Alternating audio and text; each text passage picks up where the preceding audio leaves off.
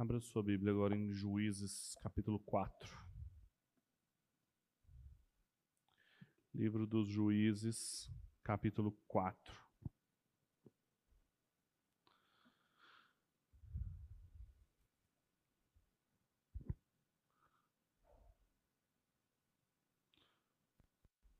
Juízes, capítulo 4, nós vamos ler do 1 ao 10, mas deixe sua Bíblia marcada porque nós vamos ler o capítulo inteiro em seguida. Juízes 4, versículo 1 diz o seguinte: Depois da morte de Eude, os israelitas voltaram a fazer o que era mal aos olhos do Senhor. E este os entregou nas mãos de Iabim, rei de Canaã, que reinava em Azor. O comandante do seu exército era Cícera, que habitava em Assorete Ragoim. Então os israelitas clamaram ao Senhor, pois Iabim, que tinha 900 carros de guerra feitos de ferro, os havia oprimido com crueldade durante 20 anos. Ora, quem julgava Israel naquela época era a profetisa Débora, mulher de Lapidote. Ela se assentava debaixo da palmeira de Débora, entre Ramá e Betel, na região montanhosa de Efraim e os israelitas iam a ela para que julgasse suas questões.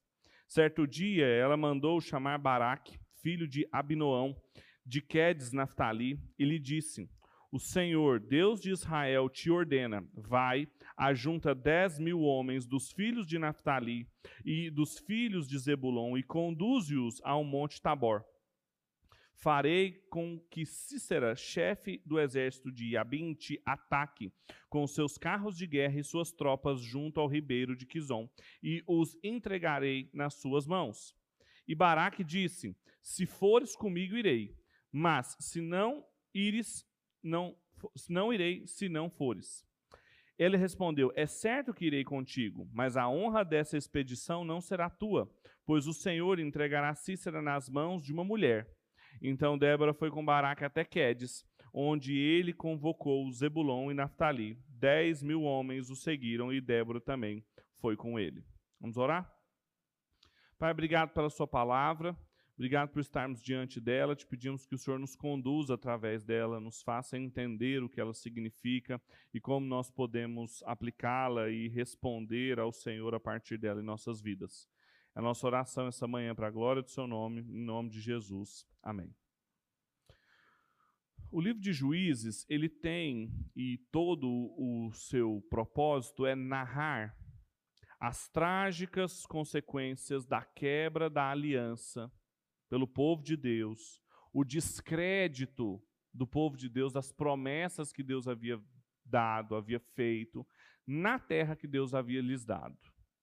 E a forma dele narrar esses ciclos é através de uma série de histórias que se repetem, um padrão que foi apresentado no capítulo 2, de que o povo voltava a fazer o que era mal ao Senhor, o Senhor os entregava nas mãos de alguns dos inimigos que não foram conquistados ao redor de Israel por Josué e pelas expedições do povo depois de Josué. Então o povo passava por um tempo de escravidão, de opressão, até que ele, o próprio Deus levantava um juiz para os libertá-los. E então eles tinham um tempo de paz enquanto esse juiz vivia. Agora, esses ciclos, eles não são meramente ciclos, no sentido de círculos mas eles são mais propriamente espirais de afundamento de Israel cada vez mais em níveis cada vez piores de descrédito e de consequências também da quebra da aliança. A gente vai vendo como que a cada novo juiz o padrão piora, a gente vai vendo que a cada novo inimigo também piora, a ponto também do tempo de paz ir se reduzindo e do tempo de opressão ir aumentando, até chegar em Jefté e Sansão, por exemplo, que não tem tempo de paz, mesmo depois de sua morte ou durante a sua vida. De muito diferente de Otoniel e Eude, Eude talvez o grande juiz, nós não vamos tratar, que teve 80 anos de paz depois da sua morte. Claramente aqui a gente vai vendo que a narrativa também vai saindo do sul rumo ao norte em Israel justamente porque quer mostrar que juízes melhores, um padrão melhor de vida, dizia respeito a Judá, a tribo de Judá, de onde viria o rei de Israel. E à medida em que o relato vai subindo para as tribos do norte, como começa a acontecer aqui, vai piorando também. Então nós temos aqui um gradiente envolvendo as tribos, e agora já saímos de, de pequenas é, rebeliões e pequenos combates para combates bem maiores, envolvendo pelo menos seis tribos, como nós lemos no capítulo 5. E esse texto, claramente, nós temos um passo além em direção ao declínio da liderança de Israel. Porque há uma clara evidência nesse texto de uma crítica à liderança masculina de Israel, mostrando como os homens, no tempo dos juízes, principalmente a partir do reinado do, do juizado de Débora, claramente o texto quer mostrar um declínio, uma decadência nessa liderança masculina. Essa decadência é vista, por exemplo, porque será o último tempo que trará paz para o povo, das, não vindo da mão de juízes, mas vindo da mão de mulheres em Israel. Isso é uma quebra de expectativa, porque eram esperados homens para esses cargos. Nunca, nem antes, nem depois, com exceção de uma rainha que o reino do norte teve, que foi uma rainha que usurpou o trono para si e fez o que era mal aos olhos do Senhor, nós nunca mais teremos uma mulher em cargo de liderança em Israel. Podemos dizer, portanto, que o texto, a, a questão em torno dele é justamente a, a queda ou a decadência na qualidade da liderança masculina em Israel, a ponto de Deus levantar mulheres. E não há nada de errado com as mulheres nesse aspecto, somente a quebra de expectativa do que se esperava desses juízes, que eram homens e militares. E aí, diante de tudo isso, num texto muito difícil, que eu vou pedir atenção dos irmãos, ainda bem que a gente está na escola dominical, porque hoje eu vou poder esticar vocês mais. A gente tem que se perguntar o que nós aprendemos sobre tempos de decadência assim tempos de decadência da liderança masculina, quais são as consequências de um crepúsculo na liderança masculina em Israel. O que, que acontece quando a qualidade dos homens, do povo de Deus, cai? O que, que acontece quando a fórmula, que é uma fórmula que aparece em Juízes várias vezes, que é não havia rei em Israel, ela se transforma numa outra fórmula que aparece no versículo 20, não havia homem ali que é uma declaração que Cícera vai fazer para Jael e eu depois vou explicar. O que, que acontece quando não há mais homens em Israel? A gente pode dizer que nesse texto nós aprendemos que a decadência da qualidade na liderança masculina em Israel vai acarretar três coisas: inimigos piores, homens vacilantes e mulheres expostas. Três coisas vão acontecer aqui com a decadência, eu gostaria de explorar cada uma delas. Vou começar com os inimigos piores. A primeira coisa que a gente aprende nesse texto aqui é que a decadência na qualidade da liderança masculina em Israel vai suscitar inimigos mais cruéis, inimigos piores do que os inimigos anteriores. Veja o que diz o versículo 1 até o versículo 3 do capítulo 4. Mas depois da morte de Eude, os israelitas voltaram a fazer o que era mal ao Senhor e este os entregou nas mãos de Abim, rei de Canaã, que reinava em Azor. O comandante do seu exército era Cícera, que habitava em Arosete Ragoim. Então os israelitas clamaram ao Senhor, pois Iabim, que tinha 900 carros de guerra feitos de ferro, os havia oprimido com crueldade durante 20 anos. Esses três versículos aqui, como um preâmbulo para o que vai ser narrado depois a respeito de Débora e Jael, deixa claro que, depois da morte de um grande juiz, um homem corajoso, que fez o que deveria ter feito e deixou um longo, maior período de paz em Israel durante o juizado, ele, depois da sua morte, claramente uma referência também à morte de Moisés, à morte de José no Egito, à morte de Josué, a, os israelitas voltaram a fazer o que é mal. Na ausência de uma liderança, o pecado voltou a abundar entre eles. Agora, Deus, e aqui a coisa começa a ficar pior, o inimigo é pior, porque existem umas diferenças muito claras nesse texto aqui. Em primeiro lugar, o, o inimigo que Deus levanta, o inimigo que Deus entrega, o povo, não é um inimigo ao redor de Israel, é um rei de Canaã, é um rei dentro da terra prometida. Inimigos que o próprio Deus havia falado em Juízo, no capítulo 2, versículo 22, que porque Israel não cumpriu o que era lhe esperado, não eliminou os seus juízes, os seus inimigos, Deus ia os deixar ali para testar Israel, provar Israel. E o rei Iabim, ele era um líder de lá, ele não era estrangeiro, ele não era moabita, ele, ele era cananeu. E ele tinha sua base ali em Naftali, no norte, na tribo do norte. E isso era muito pior do que ter um inimigo externo, porque o inimigo estava ali dentro. Significava que a opressão e a crueldade eram diárias ali. Além disso, ele tinha um comandante chamado Cícera que estava à frente de 900 carros de ferro. Isso é um poderio militar imenso, sem comparações que a gente tinha antes e depois, justamente porque com 900 carros, num território tão pequeno como Israel, era possível comandar a região inteira. Era possível controlar a região inteira. Ele havia controle do território com esses carros. E o versículo 3 fala que Yamin oprimiu cruelmente o povo de Deus. Essa, essa, a única vez que essa expressão aparece também é em Êxodo, no capítulo 3, quando fala de Faraó. Fala também dos carros de Faraó e fala também da opressão cruel de Faraó. E além disso, então, além de um rei interno, além de um poderio militar imenso, além de crueldade faraônica em cima de Israel, a gente vê também um tempo imenso consecutivo de opressão. É o maior tempo também de opressão. 20 anos consecutivos, com exceção dos 40 anos de sanção, que vai ser o pior, e é o último relato justamente para mostrar o nível mais baixo de Israel. Mas aqui a gente já tem o prelúdio de tudo isso. E com tudo isso, é como se o autor estivesse dizendo o quê?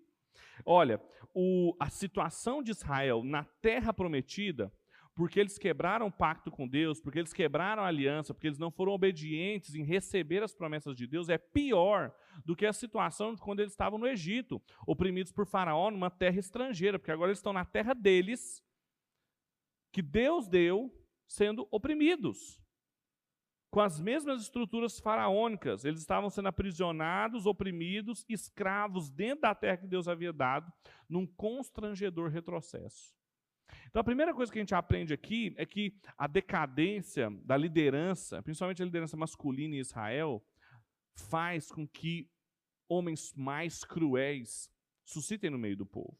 E quando a gente se pergunta o que, que significa para nós hoje, o povo da aliança, o texto bíblico sempre mostrou que a ausência da condução do povo da aliança através dos valores do reino de Deus, por meio dos valores do reino de Deus, o resultado sempre foi retrocessos fatais que os colocariam em situações constrangedoras, como essa aqui, de estarem na terra prometida, numa circunstância pior do que quando eles eram escravos no Egito. E a condução, portanto, do povo de Deus através dos valores do reino, através do, do, reinado de Deus, do governo de Deus na terra que Deus havia dado, através das estruturas jurídicas que ele havia dado, não é algo opcional, não é algo meramente um bônus na vida deles, mas fundamental para eles não serem tragados por homens cruéis, como eles estavam sendo. Então, a gente aprende que na ausência de homens guiados e que guiam o povo no caminho da justiça, eles vão perecer nas mãos de homens cruéis e injustos, que colocam em condições de escravidão e opressão por períodos prolongados, muito piores do que eles tinham experimentado. Essa é a primeira lição aqui, nessa crise de masculinidade ou de liderança em Israel. Agora, além disso, além de homens ou de inimigos cruéis e piores, o texto também nos mostra que a decadência da qualidade da liderança masculina em Israel acarreta homens vacilantes. Veja o que diz o versículo 4 até o versículo 16 agora, de Juízes. Ora, quem julgava Israel naquela época era a profetisa Débora, mulher de Lapdote. Ela se assentara debaixo da palmeira de Débora, entre Ramá e Betel, na região montanhosa de Efraim e os israelitas iam a ela para que julgasse suas questões. Certo dia ela mandou chamar Baraque, filho de Abinoão, de Quedes, Naftali, e disse-lhe: O Senhor Deus de Israel te ordena: Vai, ajunta dez mil homens dos filhos de Naftali e dos filhos de Zebulon, e conduze-os ao monte Tabor. Farei com que Cícera, chefe do exército de Iabim, te ataque para com seus carros de guerra e as tropas junto ao ribeiro de Quizon, e o entregarei nas suas mãos. E Baraque disse-lhes: Se fores comigo, irei, Mas não irei se não fores. Ela respondeu: É certo que irei contigo, mas a honra dessa expedição não será tua, pois o Senhor entregará Cícera nas mãos de uma mulher. Então Débora foi com Baraque até Quedes, onde ele convocou Zebulon e Naftali. Dez mil homens o seguiram e Débora também foi com ele. Um queneu chamado Eber havia se separado dos outros queneus, dos filhos de Obabe, sogro de Moisés, e armado suas tendas junto ao carvalho de Zanaim, próximo de Quedes. Quando anunciaram a Cícera que Baraque, filho de Abnoão, havia subido a Monte Tabor, Cícera reuniu todos os seus 900 carros de ferro e todos os seus soldados, desde Arosete Ragoim até o ribeiro de Quizon. Então Débora disse a Baraque: Levanta-te, porque este é o dia em que o Senhor te entregou Cícera nas suas mãos. É certo que o Senhor já foi à tua frente então Baraque desceu ao monte Tabor e dez mil homens o seguiram. Diante do avanço de Baraque, o Senhor derrotou Cícera ao fio da espada com todos os seus carros e todos os seus exércitos. Cícera desceu do seu carro e fugiu a pé. Mas Baraque perseguiu os carros de guerra e o exército até Arosete Ragoim, e todo o exército de Cícera caiu ao fio da espada e não restou um só homem. Segunda lição que a gente aprende desse texto aqui é que esses períodos de crise de liderança em Israel geraram homens vacilantes, homens ambíguos. E o texto apresenta vários deles em situações bastante constrangedoras aqui. O texto começa mostrando que Débora julgava ou estava julgando em Israel, versículo 4. Mas o que que Débora estava realmente fazendo? a gente aprende e cresceu aprendendo que Débora era uma juíza, mas não é esse o caso. Apesar do termo hebraico utilizado para os outros juízes também ser usado aqui para Débora, de que ela julgava o povo, Débora não estava fazendo isso, porque todos os juízes no livro de Juízes, eles não eram cargos jurídicos, administrativos, eles não estavam resolvendo questões, eles eram libertadores. A palavra, inclusive, é salvadores. Deus suscitava um salvador. Eles iam à guerra e libertavam o povo. E Débora não liberta ninguém. Débora não faz isso. Débora, ela simplesmente se limita a falar. Débora é uma profetisa, uma anunciadora, literalmente. Inclusive a palavra Débora significa abelha, mas também é próxima da palavra hebraica Deber, que significa palavra. Além disso, em Hebreus capítulo 11, versículo 32, o hall da fama dos heróis da fé não fala de Débora como juíza. E 1 Samuel capítulo 12, versículo 11 também, que fala dos juízes de Israel, não fala que Débora foi uma juíza. Só Baraque é citado. E a própria Débora, quando ela canta o cântico que nós lemos, no versículo 7 do capítulo 5, ela fala que ela foi uma mãe em Israel, não foi uma juíza. Então o que, que ela estava fazendo? Porque no versículo 5 fala que o povo subiu até ela para o julgamento. E a ideia que nós temos aqui, na sequência que o próprio livro de Juízes nos apresenta, é que depois que o povo estava oprimido e tinha muitos anos debaixo da, da escravidão e da opressão de Yamim, o que, que eles fizeram? Procuraram o Senhor, foram até a profetisa clamarem ao Senhor. O que ela fala do julgamento aqui, nas nossas Bíblias tem a palavra questões ou suas, os seus assuntos, essa palavra não está no original, é um acréscimo para trazer compreensão para o texto bíblico, mas ele mais segue essa linha de que Débora é a juíza do que, do que propriamente dito que o texto hebraico fala. O povo subia até ela para o julgamento, dando a entender que, na verdade, Débora funciona aqui como um meio do povo para clamar por salvação. Era um juízo, era o julgamento que estava sendo atingido. Então, George Chalvab, que é um comentador muitíssimo interessante do livro de Juízo, vai dizer que o povo estava sendo oprimido. Ele vai fazendo a sequência. Eles então procuraram Débora para o julgamento e ela então chamou Baraque para libertá-los. E aí Baraque desempenha todas as funções que um juiz em Israel desempenhava. Ele então pega em armas, ele então liberta o povo, o Espírito está sobre ele. Então, seguindo o ciclo de juízes, depois de 20 anos de opressão, o povo procura a profetisa Débora, porque não havia homens em Israel. Olha, então aqui começa a mostrar como eles eram vacilantes, como eles eram ambíguos e como o protagonismo das mulheres acabaram assumindo a revelia da presença dos homens ali. Em nenhum outro lugar uma mulher assume esse papel de intermédio do povo com Deus. O texto não está com isso nem desmoralizando as mulheres e nem também destacando a nobreza delas, mas ele, acima de tudo, está mostrando o vacilo dos homens de Israel. A começar, e aqui eu vou falar de alguns deles que o texto mostra, do marido de Débora, que a gente não sabe nada sobre ele. Inclusive, há algumas interpretações que falam que a palavra para que dá o um nome ao marido dela significa fogo ou labareda, para dizer que Débora era uma irmã do fogo. Seria muito né, demais para falar isso. Uma profetisa, uma casada com fogo. Mas o que, que a gente sabe do marido de Débora? Nada. Além disso, depois aparece Baraque. Interessante o texto mostrar que Baraque era de Naftali, exatamente aonde Iabim tinha o seu quartel-general. Ou seja, Deus tirou um homem um libertador de onde o rei de, dos cananeus estava, para libertá-los, mas veja a denúncia também do fato de que existia um rei ali em Canaã, porque os homens de Naftali não fizeram nada. E quando Débora chega até Baraque e diz: Olha, é certo que o Senhor vai te entregar a Cícera, é certo que o Senhor vai te fazer um libertador de Israel, o que, que Baraque faz? Vacila. Ele fala assim: Eu não vou se você não for. Ela fala em nome do Senhor que ele iria lutar, que o Senhor iria entregar às mãos dele. O que, que ele responde? Eu não vou, se você não for. Consegue entender o absurdo disso? Consegue entender a diferença de, de Josué, Caleb, Otoniel, Eude, em que o Espírito estava sobre eles, eles foram lá, fizeram, mataram, deram paz e pronto, acabou. Baraque fica sem saber, Baraque fica vacilante, e muitos comentaristas espiritualizam e romantizam esse texto, dizendo que outros homens também ficaram vacilantes, como Moisés, quando disse para o Senhor: se o Senhor não for à frente do povo, eu não irei. Ou então Gideão, no próxima narrativa, também ficou vacilante, continuando essa curva descendente dos homens de Israel. Mas aqui não há romantização, que na verdade é que ele foi covarde. Ele ouviu a palavra do Senhor e não se fiou nela, não confiou nela, porque a palavra veio a ele como todos os outros juízes, e diferente de todos os outros juízes, ele vacila na palavra do Senhor e pede a ajuda de uma mulher. E Débora fala imediatamente que vai. Mas ela, o, o, texto hebraico é muito interessante, que no versículo anterior fala assim: Deus entregou o Cícero nas suas mãos. E ele fala: Eu só irei se você for. E aí ela fala: Então ele vai dar nas mãos de uma mulher.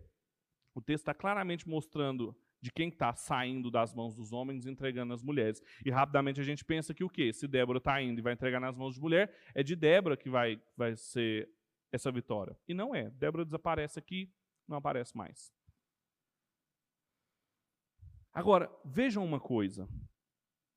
Outros 10 mil homens dependiam da convicção e da reação de Baraque, da confiança na palavra de Deus. E ele vacilou. Além disso, no meio de toda essa trama, de repente o texto abre e começa a falar de Eber. Ninguém sabe de onde veio nem para onde vai. A gente só vai saber daqui a alguns versículos. Por que começa a falar sobre Eber? Eber é, é também um queneu, e, ou seja, ele é um estrangeiro que junto com Caleb e Otoniel vieram na leva de Jetro, sogro de Moisés, morar em Israel. E vocês se lembram, quando nós falamos de Otoniel, isso era muito interessante, porque apesar de Otoniel e Caleb não serem do povo da aliança, eles vieram, entraram na aliança, permaneceram na tribo de Judá, ligados então a uma tribo nobre. Só que Éber aqui, a gente vai ver no versículo 17, que ele era alguém que tinha se aliado a Iabim. Éber é o marido, é o marido de Jael, quem vai derrotar Cícera daqui a alguns versículos. O que, que isso mostra aqui? Que nós estamos diante de um homem que tem uma índole ou uma confiança, um caráter dúbio, porque apesar de ser de uma família muito boa, apesar de ter correligionários muito bons, se entregou ao rei de Canaã. Então, veja como que, e a gente começa a pensar como que homens ausentes como Lapidote, como que homens vacilantes como Baraque e como homens de fidelidade ambíguas como Eber tiveram lugar justamente num tempo em que essa liderança masculina foi cada vez mais corroída e o povo foi fazendo o que era bom aos seus olhos, se afastando do povo de Deus, e isso os levando a níveis cada vez mais de corrupção, e um deles claramente se mostra nesses homens. Na descrição da morte de líderes honrados, igual Eude, a ausência desses líderes, os inimigos estavam causando grande opressão dentro da casa desses homens, lá em Naftali. E eles sem saber o que fazer. Ou homens como Eber sabiam o que fazer, descer do, do muro para o lado errado, para o lado do inimigo. Homens estavam se tor tornando sua fidelidade ambígua, deixando de servir o Senhor do pacto para manter-se a serviço da opressão do povo de Deus. Homens ausentes e vacilantes são sempre o produto mais típico de épocas de decadência. O mal prospera sempre juntamente quando esses homens fracassam. Agora, isso não é, e entendam bem isso aqui, isso é muito importante, isso não é aquele tipo de discurso de masculinidade tóxica evangélica que está se tornando moda, que os homens têm que assumir o lugar mesmo, e dar porrada, e ser brucutu, bronco, ou então até mesmo utilizar os ditados né, do pessoal do defesa do porte de armas, de que aquilo que para um homem mal armado é sempre um homem bom armado. Não é só isso. Não é isso. A causa dos homens serem vacilantes em Israel não é porque eles não estavam armados, não é porque eles não eram fortes, não é porque eles eram viris, não é nada disso. A causa dos homens estarem vacilantes em Israel é que eles perderam de vista com quem eles estavam em aliança. Isso aqui é muito importante, presta atenção nisso aqui. A causa desses homens serem ausentes, no caso de Eber, ter se, se feito aliança com o inimigo, de Barak ter dúvidas. Por que, que eles tinham dúvidas? Porque eles não entenderam a palavra clara de Deus que veio até eles. Débora não falou em mistério, Débora não falou em enigmas, ela falou assim: Deus te entregou. E Abim, ele falou assim: Eu não vou. Eu não vou. Ele já tinha se acostumado com os 20 anos de opressão. Baraca, ao invés de se fiar na palavra de Deus, ele se fiou na confiança de Débora, porque ele falou assim: então tá, se ela está falando mesmo, e todo mundo sabe que ela é a profetisa aqui, se ela for comigo é porque essa coisa vai se realizar. E ele foi uma, uma, uma liderança pouco inspiradora para os 10 mil homens que precisavam. Tanto que, no capítulo 5 que nós lemos no começo, não sei se vocês repararam, fala de algumas tribos que não foram para essa batalha. Porque ficaram olhando seus rebanhos, porque ficaram olhando seus navios, está homens ocupados com outras coisas. O texto o tempo todo deixa claro que era o Senhor que iria lutar, era o Senhor que iria à frente de Baraque. Não era uma luta de Baraque, não era um problema de Baraque. Ele podia confiar, ele podia responder o chamado da batalha da mesma forma como Eude, como Otoniel responderam, sem, que, sem pestanejar. Porque não eram batalhas deles, eram batalhas do Senhor. A batalha, inclusive, aqui é a mesma desde o Éden, desde que o primeiro Adão fracassou. E os outros Adãos também têm fracassado, até chegar no segundo Adão. De confiar no pacto da graça, de confiar na obra de Deus, na soberania dele. Quando os homens perdem de vista com quem eles estão lidando, com quem eles estão em pacto, quando eles não têm uma imagem clara de quem os chamou, de quem está falando com eles, eles não sabem como agir. É por isso que eles são ausentes, vacilantes e de fidelidades dúbias aqui. Porque eles vacilaram frente à palavra de Deus que era clara. E o resultado de uma clara compreensão de quem é o líder de Israel, de quem é o Messias, vai deixar os homens sempre, tanto em Israel quanto hoje, sem paradigmas e vulneráveis a todo tipo de discurso que parece bom aos seus próprios olhos. E é aí que aqueles discursos todo tipo de que significa ser homem entra, porque as pessoas não têm clareza do que significa ser homem porque perderam de vista com quem eles estão em pacto, perderam de vista quem diz o que eles devem fazer ou não e o que se espera deles. Essa é a causa de produzir homens ausentes, vacilantes e de fidelidade dúbia. Mas além disso, e de maneira talvez mais horrível, o texto também nos ensina que além de inimigos cruéis, homens vacilantes, a decadência na qualidade da liderança masculina em Israel acarretou mulheres expostas. Veja o que diz a partir do versículo 17. Mas Cícera fugiu a pé para a tenda de Jael, mulher de Eber, o queneu, pois havia paz entre Yabim, rei de Azor, e a casa de Eber, o queneu.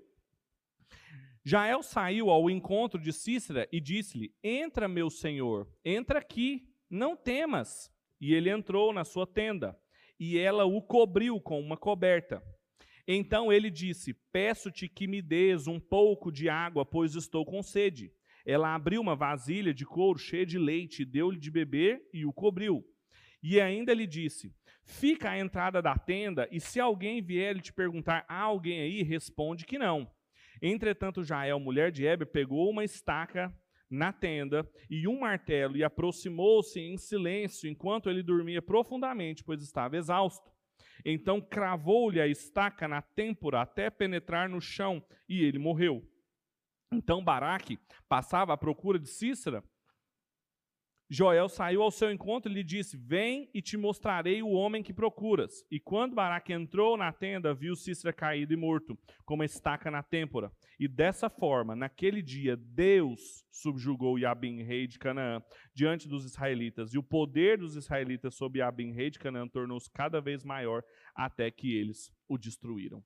Até aqui. Uma das marcas de tempos de decadência de que o povo vira as costas para a lei de Deus, para o pacto de Deus, é que as mulheres vão ficando mais expostas. E essa exposição das mulheres já havia começado antes desse texto aqui, com Débora. Porque Débora, primeira coisa é que Débora vivia do lado de fora de Betel a, a, a geografia bíblica, às vezes os nomes das cidades, a gente não, não, se atenta, mas tudo é palavra de Deus para nós. Fala que ela vivia entre Betel e Ramá. É uma, é uma distância de 79 quilômetros, Betel e Ramá. Então ela vivia no meio do nada. Ela estava absolutamente exposta, ela vivia fora de Betel. Ela não estava lá. Betel não era digna para ela. Numa posição muito próxima, por exemplo, a de João Batista, que também tinha se exilado. Debaixo de uma árvore, da palmeira de Débora. Além disso, uma outra exposição clara a Eba foi Baraque ter levado uma mulher para a guerra. Deus em Israel nunca pediu isso das mulheres, e Baraque pediu e levou ela à guerra. E o próprio Deus, que não havia enviado ela na batalha, poderia ter feito, mas não fez, porque não era cargo dela de ser juíza. Quem levou ela foi um homem vacilante, ou vacilão, como dizem por aí. Agora, a exposição mesmo das mulheres encontra em Jael a maior dimensão e níveis terríveis. A começar dela ser esposa de Eber. Ela era ela estava mais mal casada do que Débora. Porque do marido de Débora a gente não sabe nada. Do de Jael a gente sabe que ele era um traidor. E que tinha se casado com um traidor e que ela mesmo, ele mesmo não foi usado por Deus no que ela foi usada. Mais uma vez, mais um homem ausente, que poderia ter resolvido o problema e não resolveu.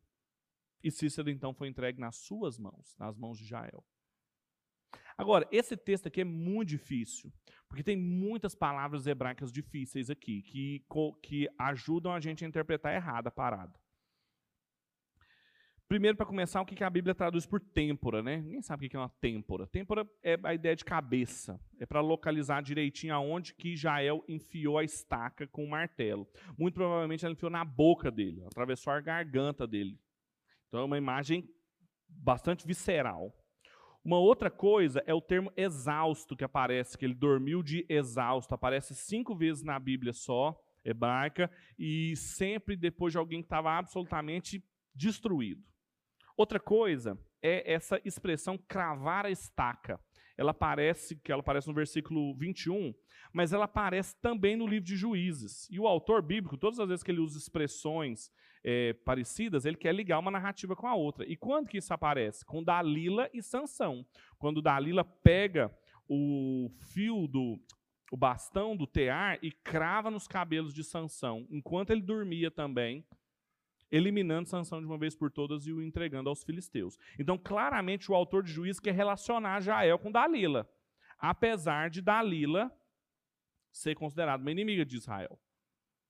O, o, próximo nome de mulheres que aparece entre Jael até o fim de Juízes é só Dalila. Veja a ambiguidade também dos heróis. Os heróis começam a ficar ambíguos à, à medida em que o povo de Deus vai saindo do caminho do Senhor, à medida em que eles vão se afastando da palavra do Senhor, mesmo quem faz a coisa certa está fazendo coisa errada. Isso é sinal de decadência. Agora, mais, envolvendo a própria Jael. O nome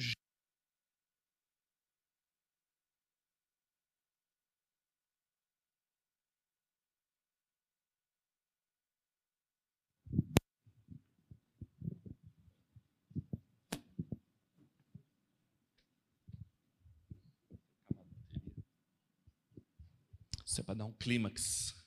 A coisa vai ficando pior à medida em que o texto vai avançando. Jael é uma palavra que significa cabra da montanha, ou cabra selvagem. É um, um animal típico lá, que escalava. Quem viu o filminho é, Estrela de Belém, lembra da cabra lá? É uma cabrinha daquela lá. Que deriva da palavra subir. É a mesma palavra. I-A-L, Y-A-L-E-L, que também foi usada duas vezes em Gênesis 31 e em Gênesis 49, essa palavra subir foi utilizada para a imagem de deitar com, para falar de relações sexuais. Então o autor começa aqui brincando, fazendo um jogo com o nome de Jael e também o ato de deitar-se com outras pessoas. Agora, essa identificação meio libidinosa entre Jael e Cícera, ela é antiga nas interpretações bíblicas dos próprios judeus, na Idade Média e aqui também. As estruturas que a sabedoria hebraica aparece da mulher adúltera em Provérbios 7 e Provérbios 9 é igualzinho o que Jael faz aqui. Estar à porta da tenda, venha até mim, as mesmas estruturas. Agora, um dos termos mais difíceis que tem é o termo que aparece depois do cobrir com. Algumas Bíblias aí tem cobertor, aí, aí é a criatividade do tradutor, porque não tem essa palavra no hebraico, não tem cobertor lá. Não tem rede, não tem coberta, não tem nada disso. A palavra semicá, que aparece só aqui na Bíblia, não aparece em lugar nenhum mais. E ela vem de. E aí a Bíblia coloca tapete, cobertor tal, mas assim, não tem nada a ver. Tem uma estudiosa da Bíblia chamada Pamela Reis, ela é, ela é de origem judaica, ela não é brasileira, que ela chama atenção para o fato de que essa palavra, semicá, ela tem a origem na palavra samaká, samak, que significa cobrir com, um termo hebraico para deitar-se, que inclusive aparece no livro de Juízes, em Juízes 16, 29, também com Sansão, quando Sansão, a, a Bíblia fala que ele puxou as pilastras para si, mas o mais correto é que ele deitou sobre elas, ele empurrou as pilastras. Ele jogou o peso do seu corpo.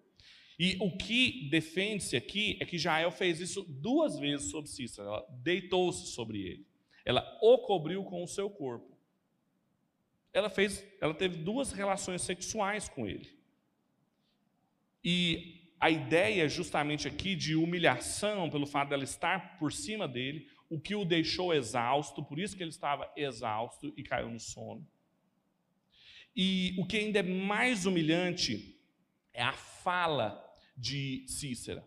Porque a gente tem que lembrar que Jael era uma beduína. A tenda dela não era uma tenda, não era uma mansão que tinha um cantinho que você cobria uma pessoa e ela ficava escondida lá. Era uma tendazinha. Qualquer um que entrasse lá via que tinha alguém lá. E Cícera fala para ela: se alguém passar aqui, fique à porta e diga que não tem Ninguém aqui. Só que o termo lá para ninguém não é ninguém ou alguém, não é indefinido, é ishi. No hebraico é homem. O que Cícera falou para ela é: fale que não tem homem aqui.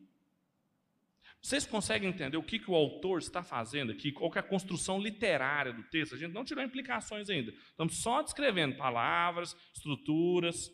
Ele está deixando claro aqui a humilhação de mais um homem no relato nas mãos de uma mulher, tornando-se uma presa fácil por ser um homem de decadência moral absurda, ao ponto de dizer: não tem homem aqui. Imagine os, os leitores originais do livro de Juízes lendo isso aqui morrendo de rir.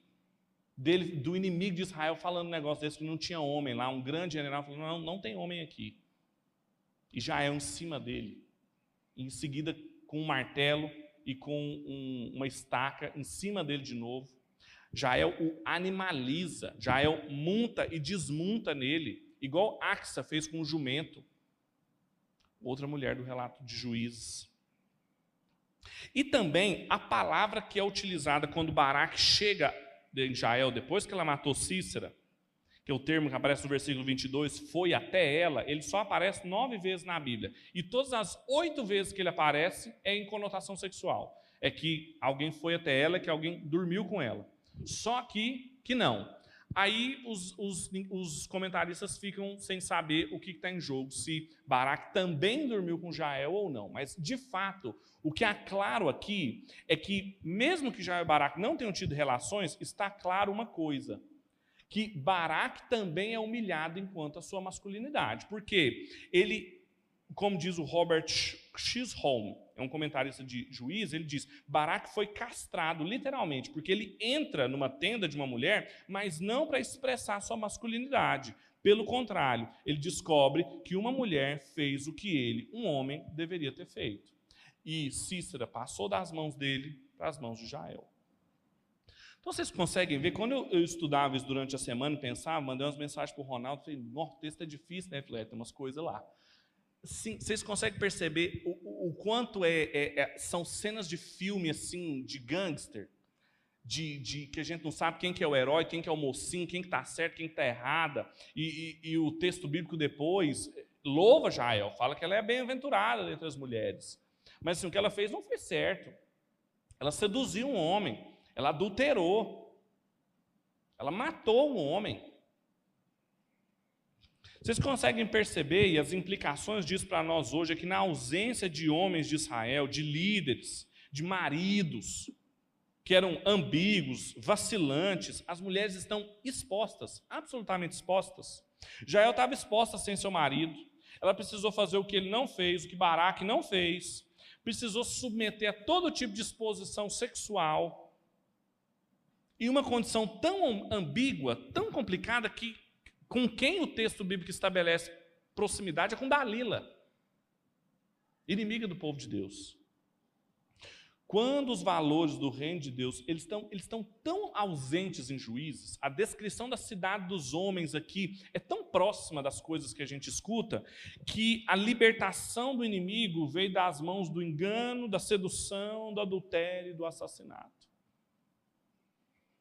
Portanto, a gente conclui, a conclusão que a gente chega é que a forma, a fórmula, não havia rei em Israel, se converte na fórmula do versículo 20 de Cícera, não havia homem aqui. Não tinha homem lá, não tinha. Os homens que tinham lá eram cruéis, e isso foi fazendo que os seus inimigos fossem se tornando piores. Os homens de Deus, os juízes, os maridos, eles eram vacilantes, ambíguos, ausentes, e as mulheres ficaram muito mais expostas do que em todo e qualquer outro período. Agora, quando a gente lê sobre o texto de Débora e Jael, ele aparece em dois momentos. Ele aparece no capítulo 4 no capítulo 5. E a gente não pode ler só o capítulo 4 sem ler o capítulo 5. Porque ele aparece em duas partes, em gêneros distintos aqui. Um é uma prosa, o outro é uma poesia. Um é uma descrição histórica e o outro é uma expressão de louvor.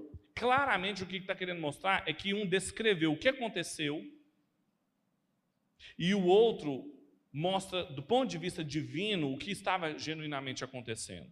Não fala nada sobre Jael, não fala das motivações dela, não fala porque ela fez o que ela fez. Mas no capítulo 5, como nós lemos, aí a gente tem um olhar humano. Porque o que a gente aprende no final, agora já entrando no outro capítulo, é que Deus, pensem, entendam isso, porque a descrição de juízo é a cara da nossa sociedade, de homens vacilantes e de mulheres expostas, e de inimigos cruéis. Agora, Deus não se limita à crise de masculinidade nenhuma.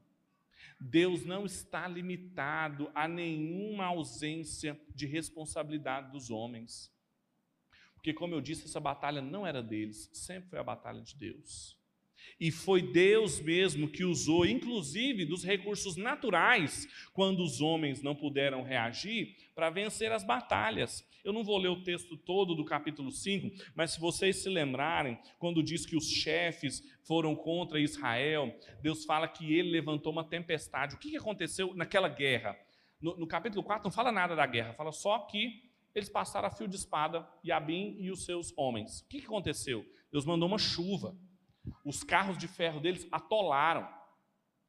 E aí então o povo foi e passou a espada neles.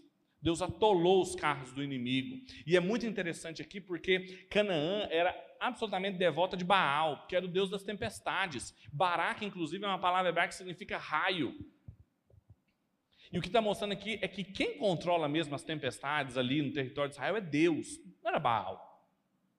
E que foi ele que usou isso para derrotar o povo. Por isso que ele, a gente devia cantar a ele, por isso que a gente deveria louvá-lo. O texto do capítulo 5 também mostra como que vários homens não foram à guerra. Eles não tiveram coração voluntário. Ficaram lá nas suas tribos e seriam amaldiçoados por isso.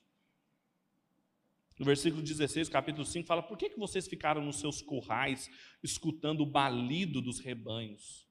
Por que, que vocês ficaram vendo as vacas? Ficaram vendo seus rebanhos lá enquanto estava todo mundo em guerra? Tinham 10 mil homens usados por Deus ali. Por que, que Gileade ficou do outro lado do Jordão e Dan se deteve com os seus navios? Por que, que ficou lá nos seus barquinhos? A Ser permaneceu de costas ao mar e ficou nas suas enseadas. O povo de Zebulon, do norte, se expôs à morte, como também o povo de Naftali, nas regiões altas do campo. Versículo 20: Desde os céus as estrelas guerrearam o mundo natural guerreou. Desde as órbitas guerrearam contra Cícera, e o ribeiro de Quizon os arrastou, aquele antigo ribeiro, o ribeiro de Quizon. Avante, minha alma, sê forte. O que trazia esperança para Débora, e o que Débora cantava, o que trazia ânimo para a alma dela, era que o Senhor havia vencido aquelas batalhas. Bendita seja Jael, mulher de Éber, o queneu, entre todas as mulheres, bendita entre as mulheres dos nômades. Ele pediu água, ela lhe deu leite, taça de príncipes, ofereceu coalhada. Estendeu a mão para pegar a estaca e com a mão direita pegou o martelo dos trabalhadores, golpeou Cícera, rachando a cabeça e furou e atravessou as têmporas. Aos pés dela, ele encurvou-se e caiu e ficou estirado. Aos pés dela, encurvou-se e caiu. Onde se encurvou, ali caiu morto. E aí fala de uma outra mulher, a mãe de Cícera que ficou esperando Cícero voltar e ele nunca voltou. E aí o versículo termina dizendo: Ó Senhor, morram assim todos os seus inimigos. Entretanto, os que te amam sejam como o sol quando te levanta com força, e a terra teve sossego durante 40 anos. Vocês conseguem entender como que esse texto narra a condição das mulheres na cidade de Deus, em meio à cidade dos homens? As mulheres das cidades de Deus, no meio da cidade dos homens, de homens cruéis, de homens vacilantes, de homens ambíguos. E a causa disso é porque não tinha rei em Israel. É porque esses homens não sabiam com quem que eles estavam em pacto. Esses homens não sabiam a quem eles deveriam obedecer. A palavra não estava clara para eles, eles não sabiam como se comportar. E quando a gente passa todo o crivo de juízes pela luz de Cristo e as expectativas messiânicas que estão presentes aqui, que é a esperança de um líder em Israel que vai trazer uma paz duradoura, que vai libertar o povo, que vai julgar o povo de uma vez por todas, a gente entende também que sem Cristo, nós, os homens vão se tornar mais cruéis, sem Cristo, os homens vão se tornar vacilantes e sem Cristo as mulheres vão ficar expostas. Essas são as últimas aplicações que eu quero deixar para vocês, que tem a ver com a mim e com a sua vida. Israel foi um laboratório privilegiado, porque mesmo na terra prometida, diante de tudo que Deus havia feito, ele mostrou que sempre na ausência de um rei, de juízes, de homens bons, homens maus prosperam e inimigos se tornam cruéis. Então, sem Cristo, os homens se tornam cruéis. A cidade dos homens é marcada por opressão, escravidão e crueldade cada vez mais. Mas não é porque falta educação, não é porque falta desenvolvimento, saneamento básico, justiça. Não é por causa disso, não. É porque falta o pacto com Deus, a aliança com quem deu Deus a sua palavra. Faltava o Messias. Faltava eles saberem claramente o que se esperava deles. Porque quando Jesus apresenta-se para nós, ele é modelo do que se espera de nós. Apóstolo Paulo, capítulo 5 de Efésios, quando fala sobre homens e mulheres ali, entregar-se às suas mulheres, sacrificar-se por ela, é a imagem, e à semelhança do que Cristo fez por nós. Quando a gente não tem isso claro diante de nós, a gente fica vacilante, não sabe o que fazer. Segundo lugar, e é os homens se tornarem vacilantes, é quando eles perdem de vista com quem que eles estão lidando. Não tem uma imagem clara de quem os chamou.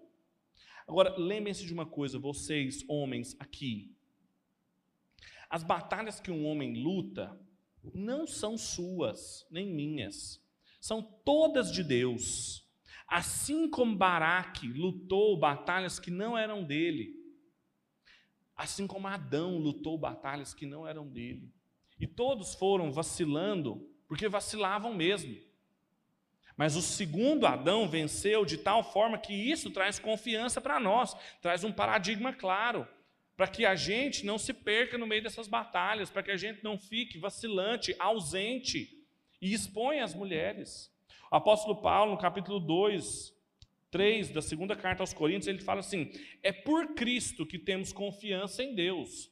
Não que estejamos capazes por nós mesmos de pensar coisa alguma, como se de nós mesmos, mas a nossa capacidade vem de Deus, o qual nos fez também capazes de serem ministros de um novo testamento, não da letra, mas do espírito, porque a letra mata e o espírito vivifica.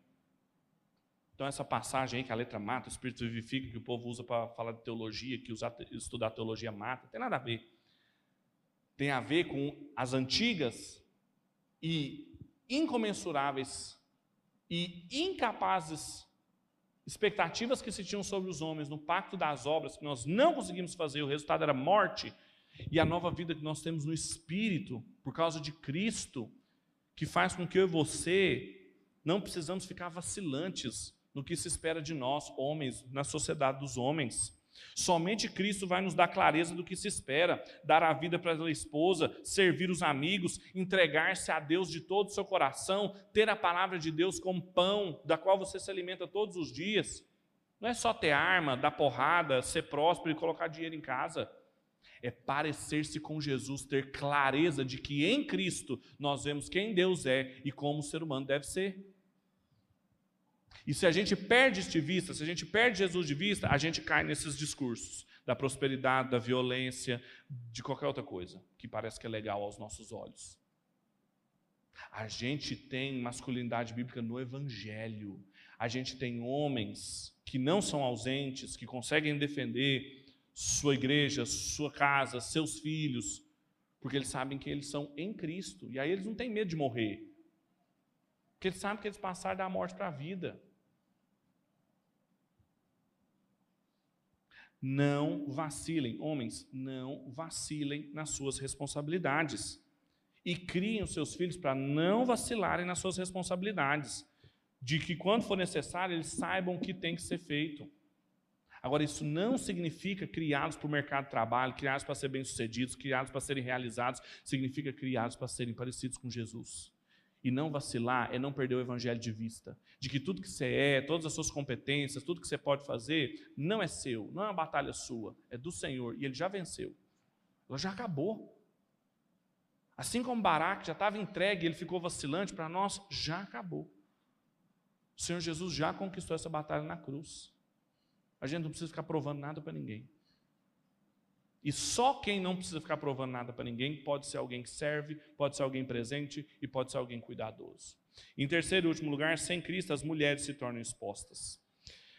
A gente precisa assumir, elas precisam assumir responsabilidades que não são suas.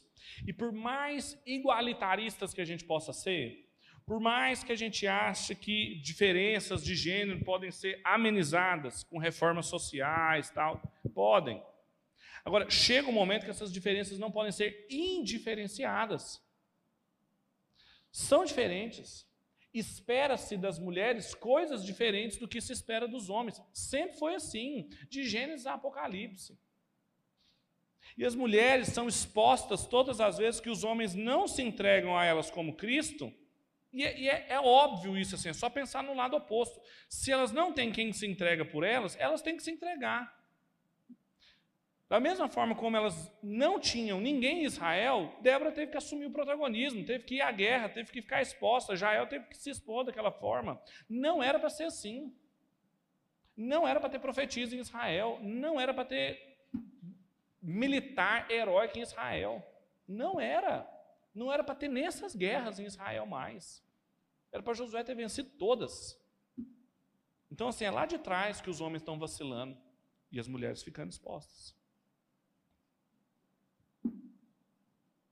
As mulheres ficam expostas, pensa no, faz o caminho sempre contrário do que a Bíblia apresenta para a gente. Lá em Efésios não fala que o marido está para a esposa, assim como Cristo está para a igreja? Pensa na igreja sem Cristo.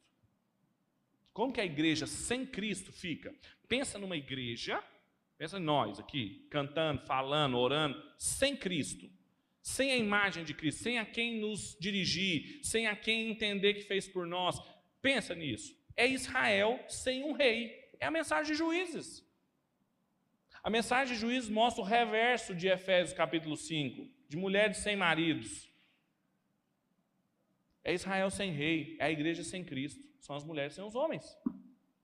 Estão expostas. Agora, mulheres, não prescindam, portanto, de Cristo.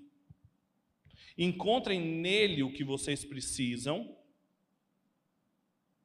e ajudem os homens ao seu redor a fazerem o mesmo. Seus maridos, seus filhos, seus irmãos, seus pais. Porque Cristo assumiu a responsabilidade por vocês, para que vocês não precisassem mais assumir responsabilidade nenhuma.